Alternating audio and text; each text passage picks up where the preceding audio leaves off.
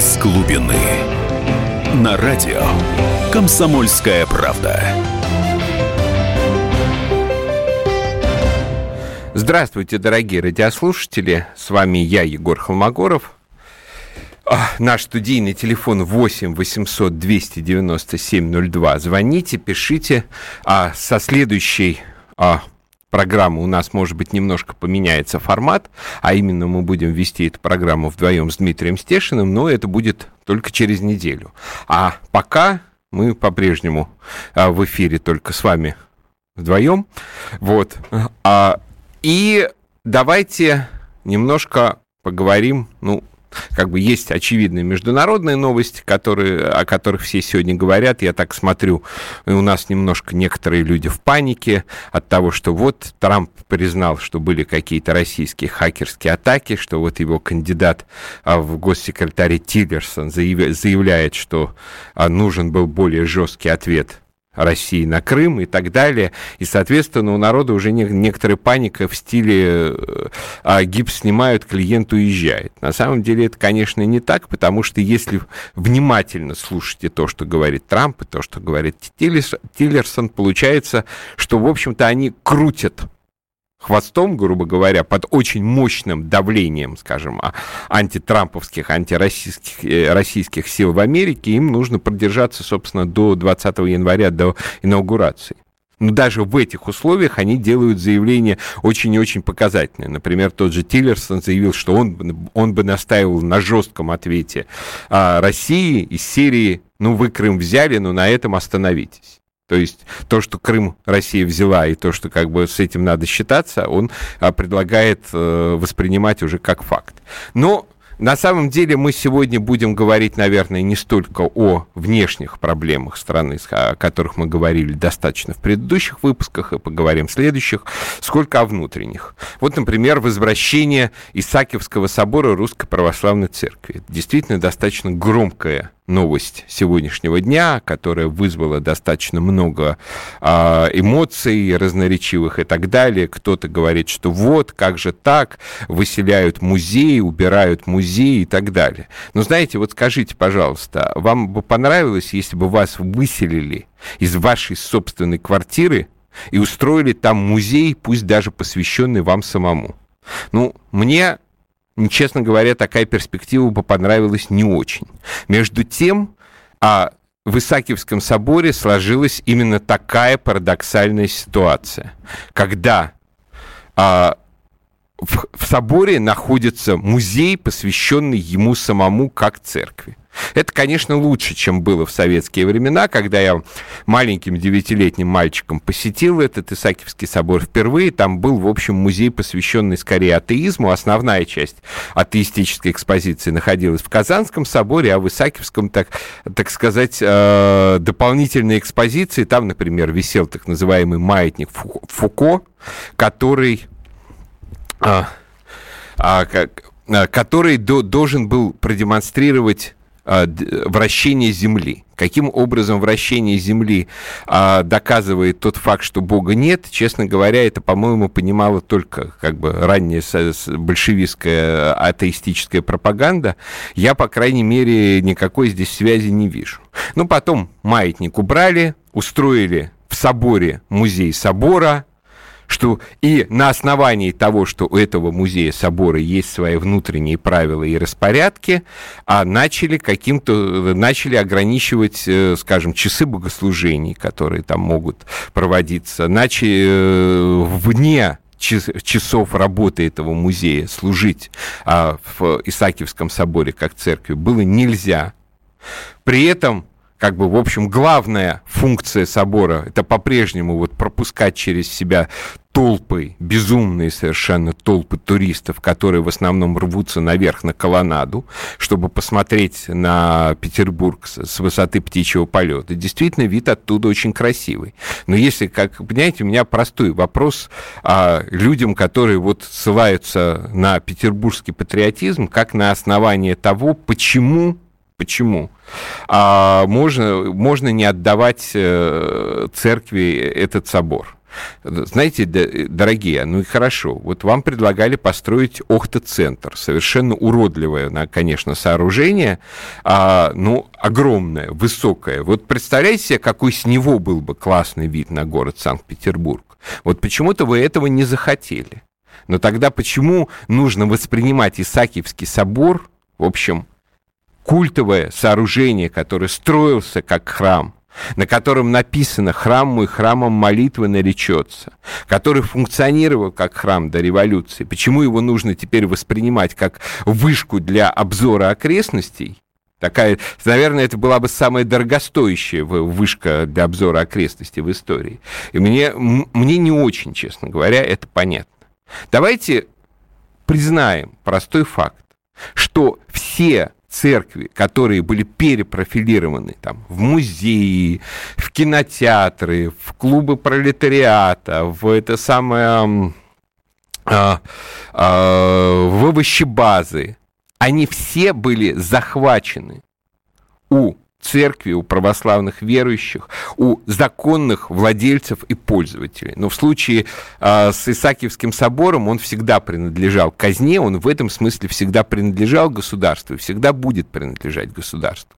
Но его единственная разумная цель, единственный разумный способ существования, это все-таки существование в качестве храма, в качестве места, где люди молятся – и он в этом смысле а, очень удачный, очень важный храм. Многие говорят часто, что вот он в таком западном стиле, он совершенно не похож на другие как бы, православные церкви. Почему? Потому что он строился, в общем, в городе, который весь а, освоен в западном стиле, а, в Санкт-Петербурге. Хотя даже в Петербурге, скажем, сейчас все большее внимание привлекает храм Спаса на Крови, который построен как раз в русском стиле.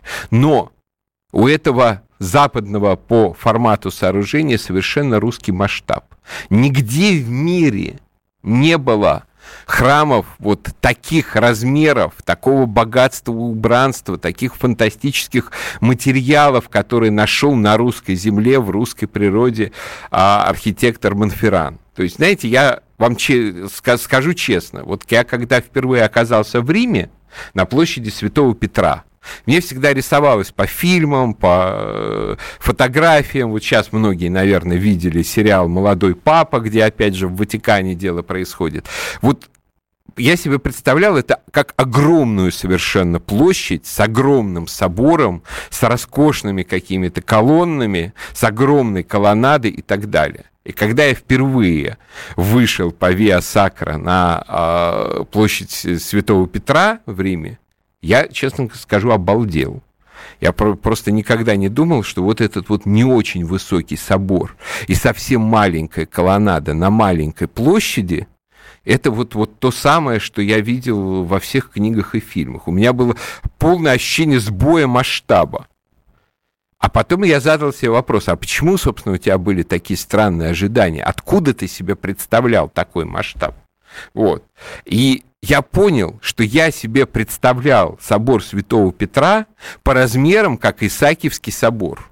А, скажем, площадь Святого Петра, как Дворцовую площадь. И понятное дело, что было совершенно другое русское ощущение вот этих вот масштабов, которые а, которое у меня наложилось на гораздо более меньшие, гораздо более компактные э, э, масштабы Европы, масштаб, масштабы Италии и так далее. То есть это на самом деле в Исаакиевском соборе, даже сквозь западные архитектурные формы, проявляется русский дух. Но русский дух – это дух храма, это дух церкви, это дух места, где молятся, где иконы намоленные, где, где люди поклоны кладут. Это не место, где бегают толпы китайцев э, для того, чтобы залезть на колоннаду и там пощелкаться, и там сделать селфи или что-нибудь еще. И понятное дело, что по, по этой причине хотя бы уже мне кажется, что Исаакиевский собор должен вернуться а, в, в качестве именно храма и ничего кроме храма. Вот. Но оставайтесь с нами на рекламу. После рекламы продолжим и поговорим про шедевр российского кинематографа фильм «Викинг». Из глубины.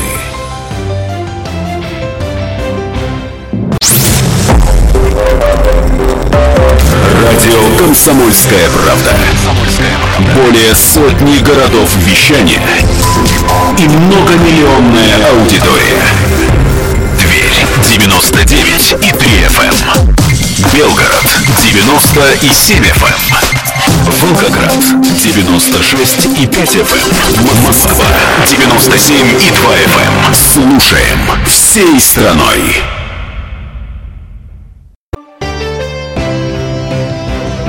Из глубины. Радио. Комсомольская правда.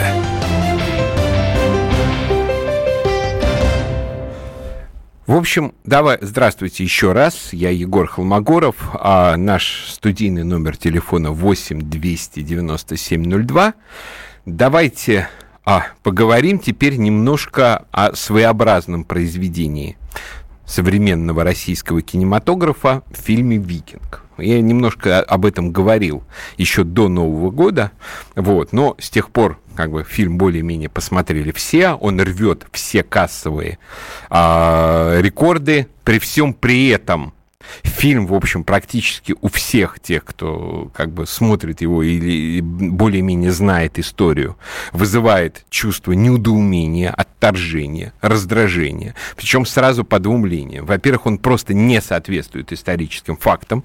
Когда это предъявляют его создателям, они начинают отвечать, но это же фильм не про историю, это про как бы дух человека, это как бы про образ вообще России и так далее. Ну, про образ, с образом России еще смешнее, потому что там все русские грязные, все бревна кривые, вся вся одежда и оружие какие-то поношенные. В общем, это фильм просто откровенно совершенно клеветнический, на мой взгляд, по отношению к древнерусской истории. И в плане ее факта, и в плане ее патриотического образа. То есть, если кто-то по его итогам преисполнился какого-то патриотизма, это значит, что он как-то совершенно уродливо представляет э, нашу страну. Ну, при этом, конечно, хорошо, что он, вот несмотря на то, что уродливо ее себя представляет, он все равно ею гордится, но все равно уродливо. Вот, об этом в фильме уже многие высказались. Их археологи, историки, высказ... Э, огромный двухчасовой эфир был на Ютубе у Гоблина и у Клима Жукова, где они все это разобрали под косточком. Но почему-то больше всего достается вашему покорному слуге. Наверное, потому что я написал отрицательную рецензию на этот фильм первым, а потом еще дополнил эту рецензию специальным таким историческим исследованием, которое помещено на сайте УМПЛЮС под названием «Владимир не насиловал Рогнеду», посвященную тому, а, что, собственно, самый забойный, самый ударный эпизод этого фильма, это изнасилование князем Владимиром э, Рогнеды, как бы его будущей невесты, вот, будущей жены, он, вообще говоря, выдуман. Он, конечно, выдуман не сценаристами, он выдуман еще в древности полоцким летописцем, и это известие, оно попало достаточно хитроумным способом в наши летописи, но не в повесть временных лет. В повести временных лет нету ее, а, этой истории. Вот. Так вот, э, поищите эту мою статью э, «Владимир не насиловал Рогнеду», ну вот в результате э, я оказался на острие такой вот контркритики. Вот, скажем, господин Кравчук, режиссер этого фильма, он э, вообще высказался обо мне очень конкретно. Вот сейчас вот мы можем послушать синхрон, а потом уже после моей передачи дадут интервью э, э, этого нашего кинотворца полностью. А пока можно синхрон включить господин Кравчук о Егоре Холмогорове. Холмогоров, он не закончил историческое образование, поэтому он скорее публицист. Вот если сейчас даже выехать в деревню, то, в общем-то, в деревне дороги тоже могут быть не все асфальтированы. Если говорить про то, как часто мылись, то в истории это, это исторические данные. Никола Магорова, который не имеет исторического образования. И нет, в данном случае это его частное мнение. Культура бань была на севере Руси, Южная Русь культуры бани не имела люди мылись достаточно редко. Даже в 15, 16 и 17 веках в Европе а, вопросы гигиены и частого мытья, это было там, радай бог, раз в месяц, если мы про это говорим. Холмогоров говорит, что сохранились какие-то памятники русского зодчества. Что он имеет в виду? Хотя бы один, который сохранился с X века. Нет ни одного памятника. Он говорит, что Киев по величию и красоте с Константинополем.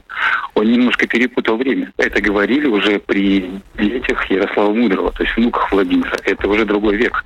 То есть в данном случае человек не очень, к сожалению, обладающий историческими знаниями, ну не очень образованный исторически, к сожалению, начинает судить фильм. Мы его звали на разговор, звали на разговор, пригласив и его, и узких специалистов, ведущих специалистов в области истории. И он отказался идти. Сначала согласился, а потом испугался. Ну, начнем с того, что господин Кравчук, попросту говоря, лжец. То есть вот он откровенный совершенно лжец, человек, который а, говорит то, что не соответствует действительности. Ни на какой разговор с историками он меня не приглашал.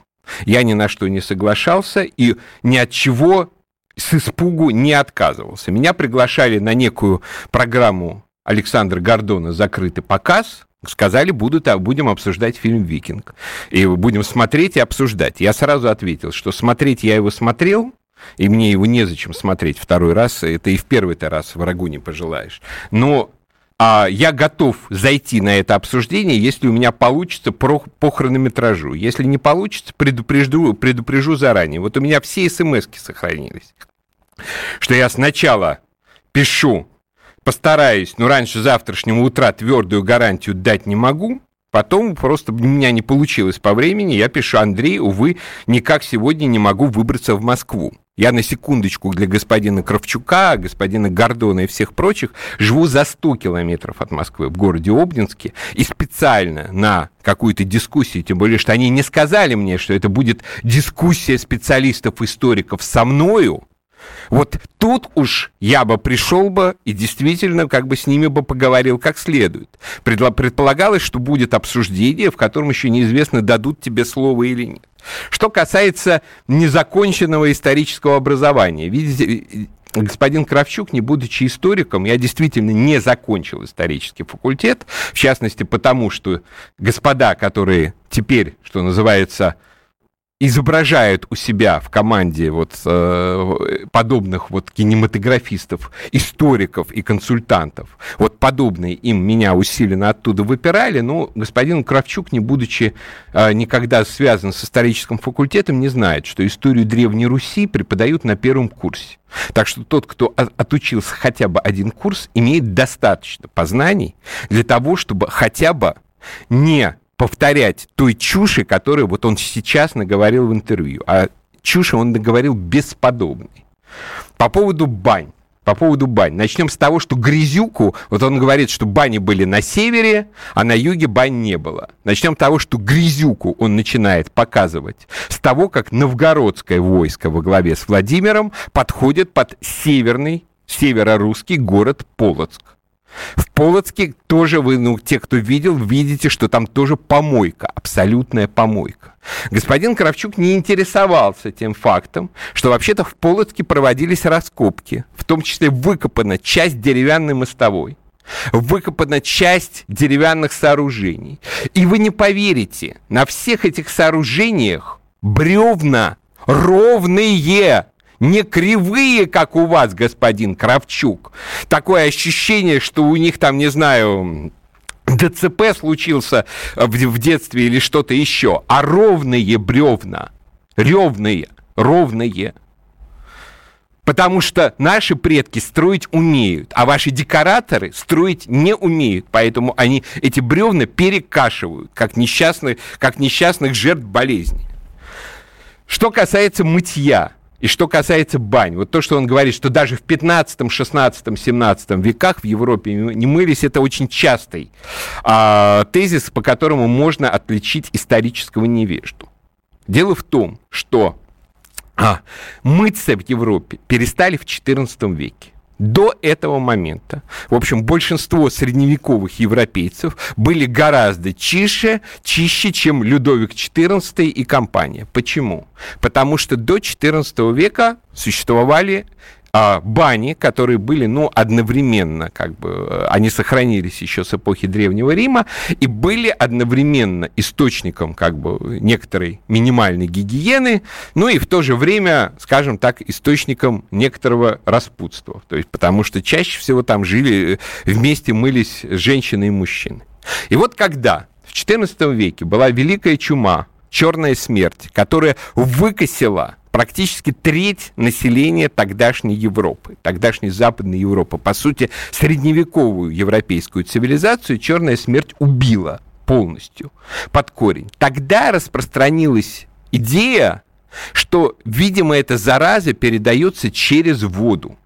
И что как бы вот эти бани являются рассадниками одновременно инфекции и греха. И вот тогда-то европейцы перестали мыться, собственно, можно сказать, из гигиенических соображений, из соображений страха перед своей жизнью. В этом смысле Европа 16-18 веков была гораздо более вонючей, чем Европа века, веков 9-10. То есть в этом смысле, опять же, а, так называемые наши кинематографисты исторически демонстрируют абсолютное невежество. Они просто не знают того даже материала, который содержится в книге их же собственного исторического консультанта господина Петрухина. Вот я у него, например, читаю, что языческое, роскошное языческое убранство костюма, оно исчезло после того, как а, Русь крестилась. У них же язычники одеты убого, христиане одеты роскошно. Вот, ну, давайте после перерыва продолжим. Мы, на самом деле, интересная тема, мы еще поговорим об этом фильме. Оставайтесь с нами на рекламу и на новости. После этого мы продолжим с господином Кравчуком. Из глубины.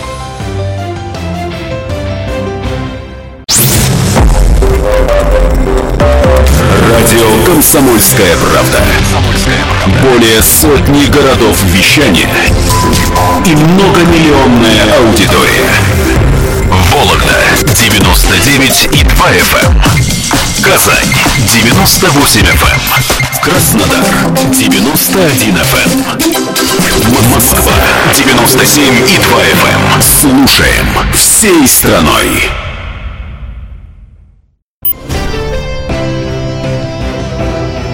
Глубины. На радио «Комсомольская правда». Здравствуйте еще раз, дорогие радиослушатели. Я Егор Холмогоров.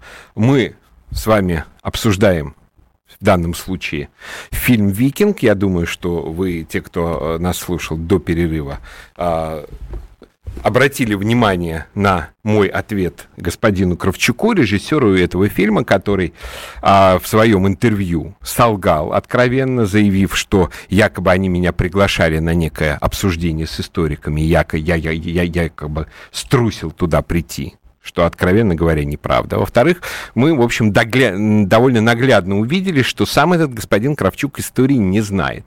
То есть всякое его утверждение, а вы будете иметь возможность послушать э, его в эфире «Комсомольской правды» целиком а после э, нашего эфира, где-то примерно в 9.45 или в 9.50.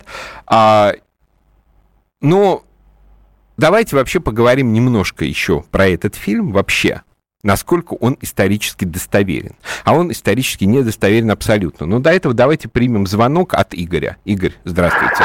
Здравствуйте. Я просто хотел бы еще немножко напомнить э, мнение вот нашего патриарха. Помните, когда он как-то заявил, что славяне, вот славяне до христианства были зверьми, какими-то варварами.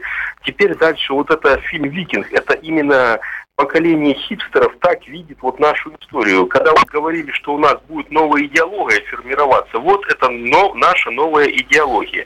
Славяне были варварами, у нас все было плохо, это то же самое продолжение, что было вот Свердловский этот музей есть, до Ельцина, mm. все было одна грязь. Ну, понятно, это Игорь, ну, смотрите. Дальше а... будет мне кажется, да? что, что все-таки а, патриарх говорил тоньше, что дело не, как бы, что они, да, были достаточно жестокими по нравам, и это, в общем, действительно подтверждается, что, -то, скажем, там князь Святослав приносил человеческие жертвы, как, как князь Владимир, они, в общем, зверствовали при набегах, но, простите, в грязюке они не ходили и не ползали. Я напомню, что у этого фильма есть исторический консультант, а, господин Владимир Яковлевич Петрухин, преподаватель РГГУ. Вот я взял его книгу, где он специально пишет, что после христиан, после христианизации Руси. Исчезает роскошное языческое убранство костюма, в том числе украшения в скандинавском зверином стиле.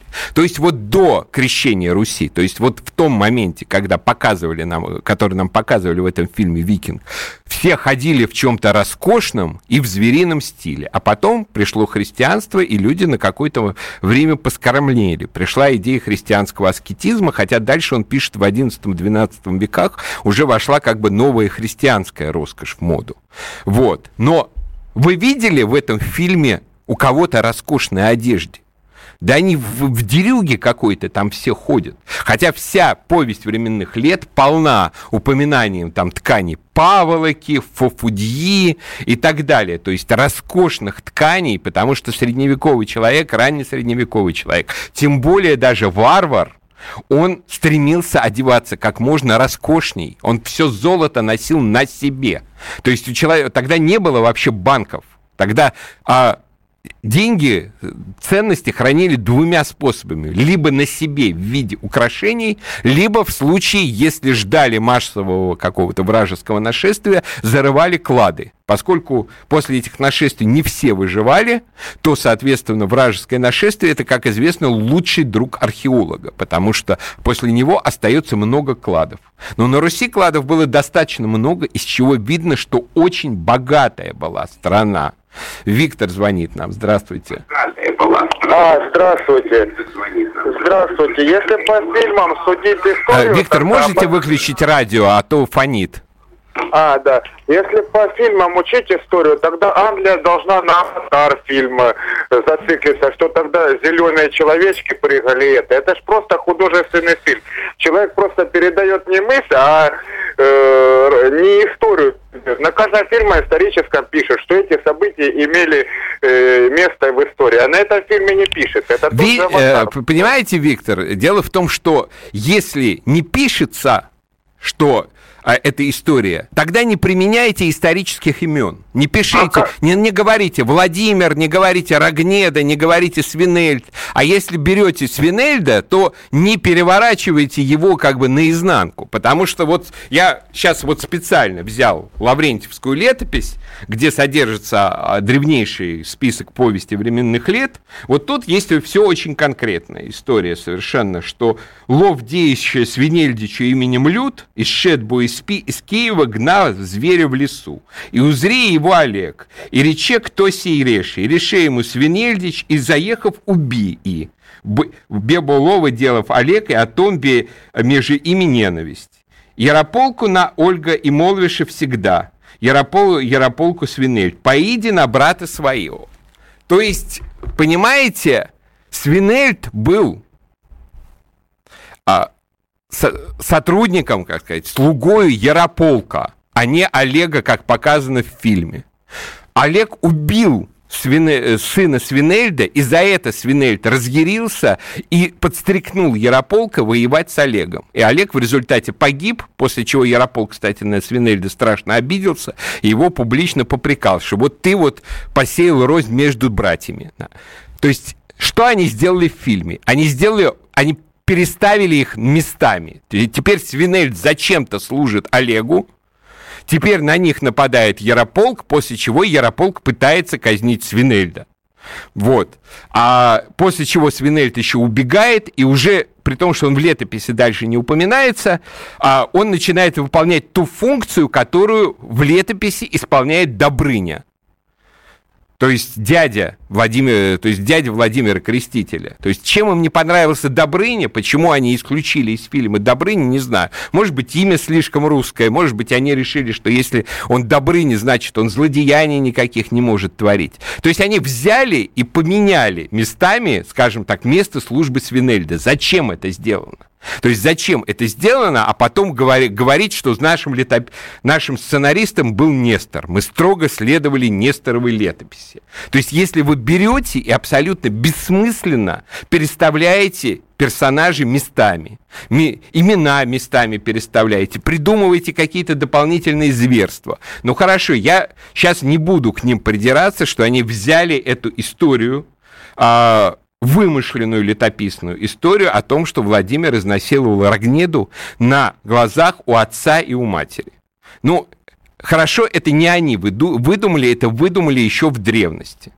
Так вот, вот мне правильно пишут, это как Сталина поменять с Гитлером. Совершенно верно, да. Товарищ Гитлер а, а, а, отбивал Москву от, пол, от полчищ Сталина. Вот где-то вот так вот. Вот зачем это позволять себе? Что называется, Наташа Ростова напала на Москву с французскими войсками, а Наполеон героически, партиз... героически партизанил в отряде Дениса Давыдова. Ну, это бред полный. Николай Николаевич нам звонит. Здравствуйте.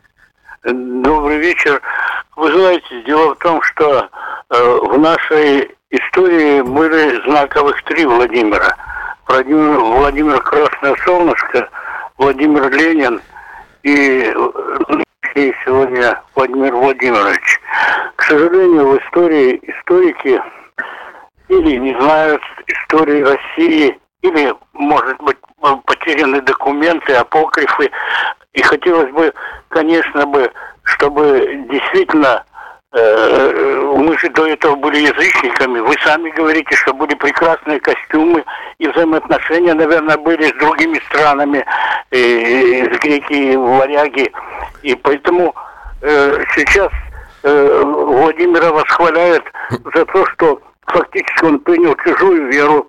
Ну, я с вами здесь не соглашусь. Смотрите, э, тут такое дело. На самом деле христианству Русь обращалась на протяжении всего X века, еще задолго до Владимира. Уже княгиня Ольга крестилась в Византии, а в общем ее признавали все мудрейшие из людей. Скажем, Святослав, он тоже при определенных условиях хоть готов был креститься, но как бы он боялся, что будет над ним насмехаться дружина. Было много а в Киеве уже варягов, которые были крещены в православии. То есть в этом смысле то, что Владимир принял православие, это абсолютно логично было. Но это было следствием его внутренней работы, это не было следствием того, что там, не знаю, его там загнали в угол, там он а, почувствовал, что живет среди какого-то полного, полной помойки и решил внезапно обратиться к Византии, потому что она красивая. Да, византийский обряд был очень красивый, церкви были очень красивые. Но своя варварская красота в Руси тоже была, ее было сколько угодно. И, и скажем, как там есть абсолютно нелепая сцена, когда а, жена Яро, Ярополка, бывшая монахиня, показывает Владимиру буквы, и тот не знает, что это такое. Вообще-то вот в летописи, вот который, на которой я сейчас держу левую руку, написано четко, что а, Владимир любил чтение. Ну хорошо, допустим, что слова «любил чтение» означает, что он любил, что ему читали. Вот у меня тоже есть сын, его тоже зовут Владимир, он любит, чтобы ему читали, а буквы ленится пока учить. Но он знал, что такое буквы. И когда и показывают, что взрослому мужику, парню тогда, на тогдашней Древней Руси пытается, надо, приходится разъяснять, что такое буквы, это бред, это ахинея полная, это вранье. Тем более, что от нас единственные письменные документы, аутентичные, которые дошли от Владимира, это знаете что? Это его монеты. На этих монетах есть четкая надпись «Владимир на стол». То есть Владимир на столе, Владимир на престоле. То есть э, э, скажите, пожалуйста, если вы великий князь, и вы решили чеканить монеты, и монеты с надписью, вы знаете, что такое буквы или нет? Ну, понятное дело, что эти люди, они просто не хотят даже разбираться в истории, они пытаются, ну, как сказать, вот как прокатит. Как прокатит, они не слушают своих исторических консультантов. Вот...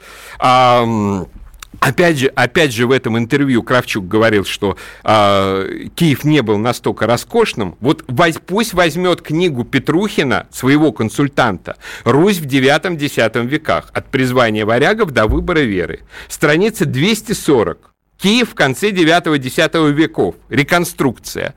В общем, ну, конечно, не супер город, но вполне приличный, серьезный. А, средневековый город, и пусть сравнит с тем, что они там у себя на этих декорациях построили. Вот.